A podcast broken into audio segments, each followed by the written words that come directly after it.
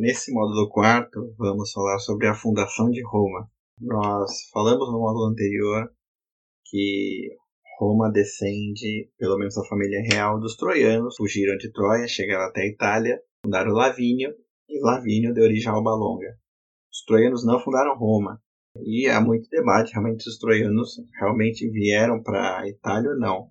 Há quem identificasse inclusive os troianos com os etruscos, um povo muito forte que vivia ao norte de Roma que chegou a dominar Roma algumas vezes. Um dos primeiros grandes inimigos de Roma eram os etruscos.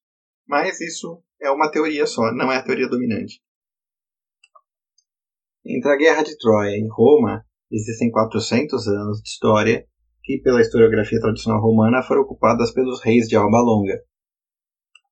Quem fundou Roma? Quem fundou Roma foi Rômulo, uma coisa que às vezes surge uma crítica é que Rômulo é o, o diminutivo de Roma. Então muitos falam que Rômulo nunca existiu. Na verdade, Rômulo significa Rominha. Então foi só uma tentativa de criar um fundador lendário. Todas as cidades costumam ter um fundador lendário histórico. A própria Lisboa se diz fundada por Ulisses, do grego Lisipion. Então, assim, mas assim, Roma, ela ela tem o seu próprio fundador, não é ninguém testado da mitologia grega, em que pese terem pego Enéas. Mas de qualquer forma foi Rômulo, o primeiro rei e o grande pai romano. E quando Rômulo morre, ele é divinizado e se torna um deus, o deus Quirino.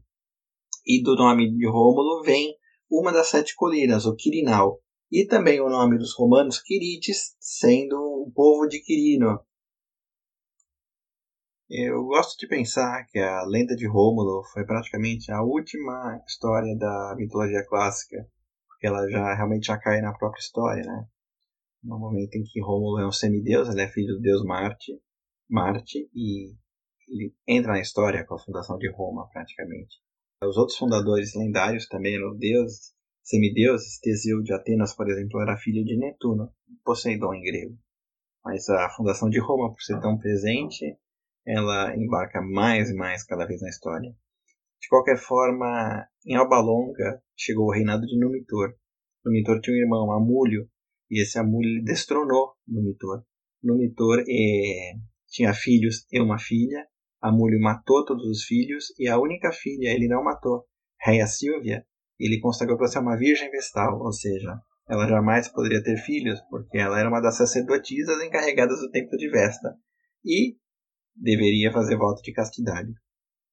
Ou seja, Amolho, de uma maneira bastante inteligente, tira a sucessão de Numitor. Mas acontece que Reia Silvia ela engravida do Deus Marte. Deus Marte se apaixona e a violenta e ela dá luz a dois filhos, dois gêmeos, no caso Rômulo e Remo. O rei fica com medo, né, e manda jogar eles no rio Tibre, né, manda matar essas crianças e prende Reia Silvia. Acontece que naquela época o rio Tibre havia enchido e o leito dele tinha transbordado, ou seja, o rio Tibre, assim como vários rios, inclusive o Pinheiros em São Paulo originalmente, ele enchia e as regiões em volta alagavam. Então quando o rio enche, você não sabe onde é o leito, onde não é.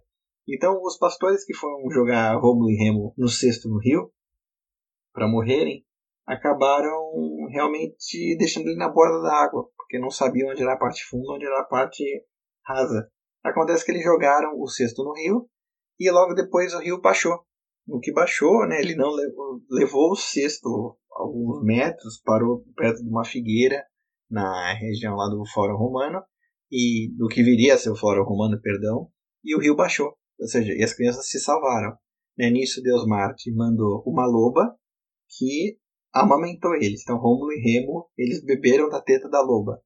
E além disso também mandou um pica-pau que era um pássaro consagrado a Marte, para mandar comida para eles comerem.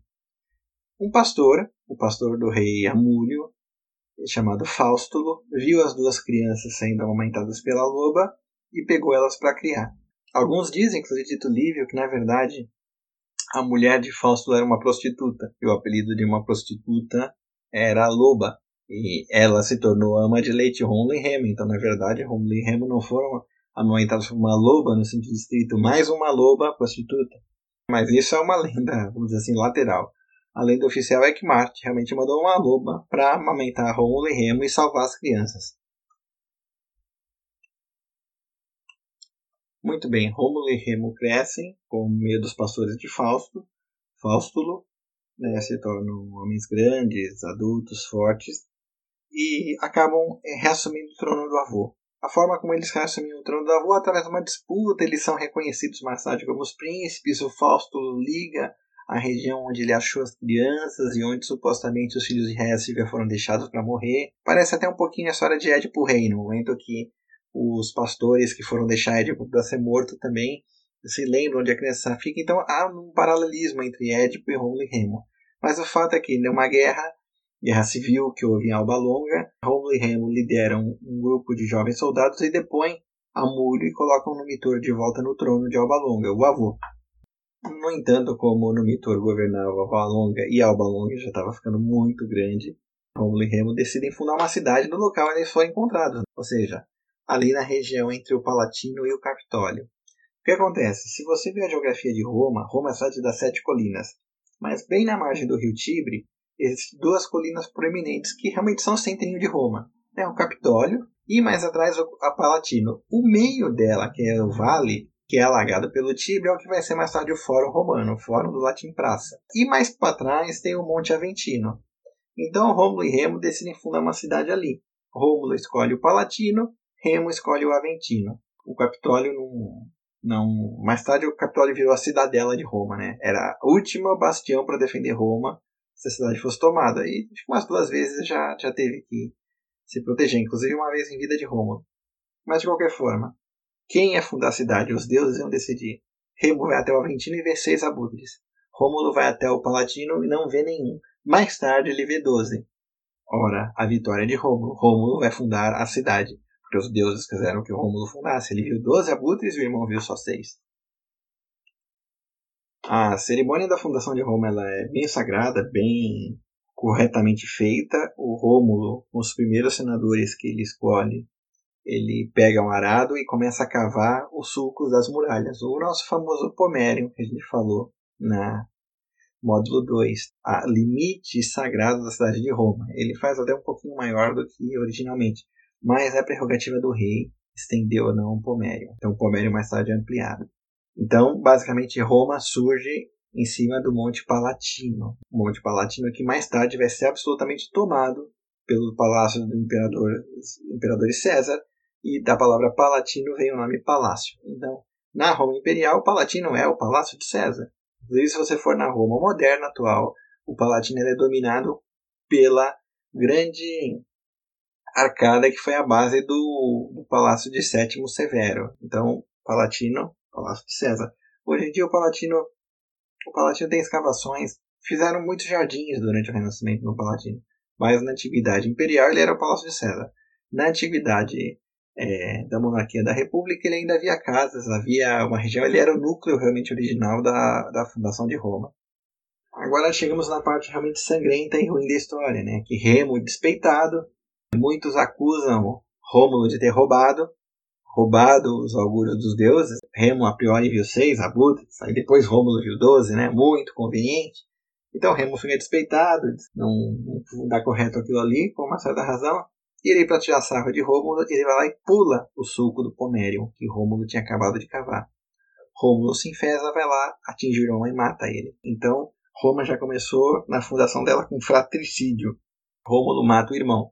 É verdade que o irmão cometeu um sacrilégio o irmão pulou as muralhas sagradas.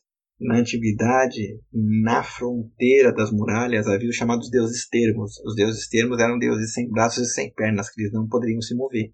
Pular o suco da muralha sagrada era um sacrilégio muito, muito, muito grave. Então, mas Rômulo vai lá e paga o sacrilégio com sangue do próprio irmão. Uma crítica interessante que Santo Agostinho faz na Cidade de Deus é que se os deuses de Roma eram os deuses de Alba se os deuses de Alba eram os deuses de Lavínio, se os deuses de Lavínio eram os deuses de Troia, e os deuses puniram Troia com a destruição da cidade por causa do adultério de Paris e Helena, sob a proteção do rei Príamo, por que então os deuses não puniram Roma, que começou com fratricídio? Na própria cerimônia sagrada da fundação da cidade, um irmão mata outro irmão. É uma das críticas que, que é feita inicialmente. Isso praticamente macula o, o reinado de Rômulo, ainda que haja desculpa que tenha sido para proteger um sacrilégio. Mas a nossa sensibilidade moderna, que já estamos muito distante dessa religião antiga, que é a nossa meio esquisita, né, a gente julga que o direito de não matar o irmão ele é realmente bem maior do que o direito de fundar a cidade e de não pular sobre as muralhas. Um, uma coisa que a historiografia romana também coloca, ela joga muitas instituições republicanas em cima do tempo dos reis. Então você vê logo depois Rômulo fundando o Senado romano, fundando as casas dos patrícios, escolhendo os primeiros nobres que vieram de Alba para fundar a cidade para ser o, os senadores, os padres conscritos, né, os padres, os senadores. Você vê ele já começando a usar os faces da autoridade, a toga pretexta, a cadeira curu, Ninguém sabe direito como foi isso, né? Até que ponto foi. Mas uma das coisas que Rômulo fez para a cidade crescer logo foi transformá-la em asilo. As cidades de asilo eram muito comuns na antiguidade. Na própria Bíblia, depois da conquista da Terra Santa, existem três cidades de asilo na Cisjordânia e três cidades na Transjordânia. Ou seja, se você fizesse qualquer crime, a família do morto, especialmente homicídio, tinha o direito de te matar. Você ia para uma cidade de asilo, você estava perdoada. Então Rômulo lançou uma grande anistia qualquer pessoa que fosse para Roma para ajudar a fundar a cidade estaria anistiada de todos os seus crimes e estaria protegida. Obviamente, Roma começou a ser populada por ladrões, salteadores, assassinos, estelionatários, trambiqueiros de todo tipo. E essa foi a primeira, digamos, grande má reputação que Roma veio a ter na fundação. Mas Rômulo queria uma população e queria uma população rápida. Roma era cercada de inimigos. Tinha os etruscos, tinha os latinos e a própria Alba Longa, que ia ter confusão logo com ela.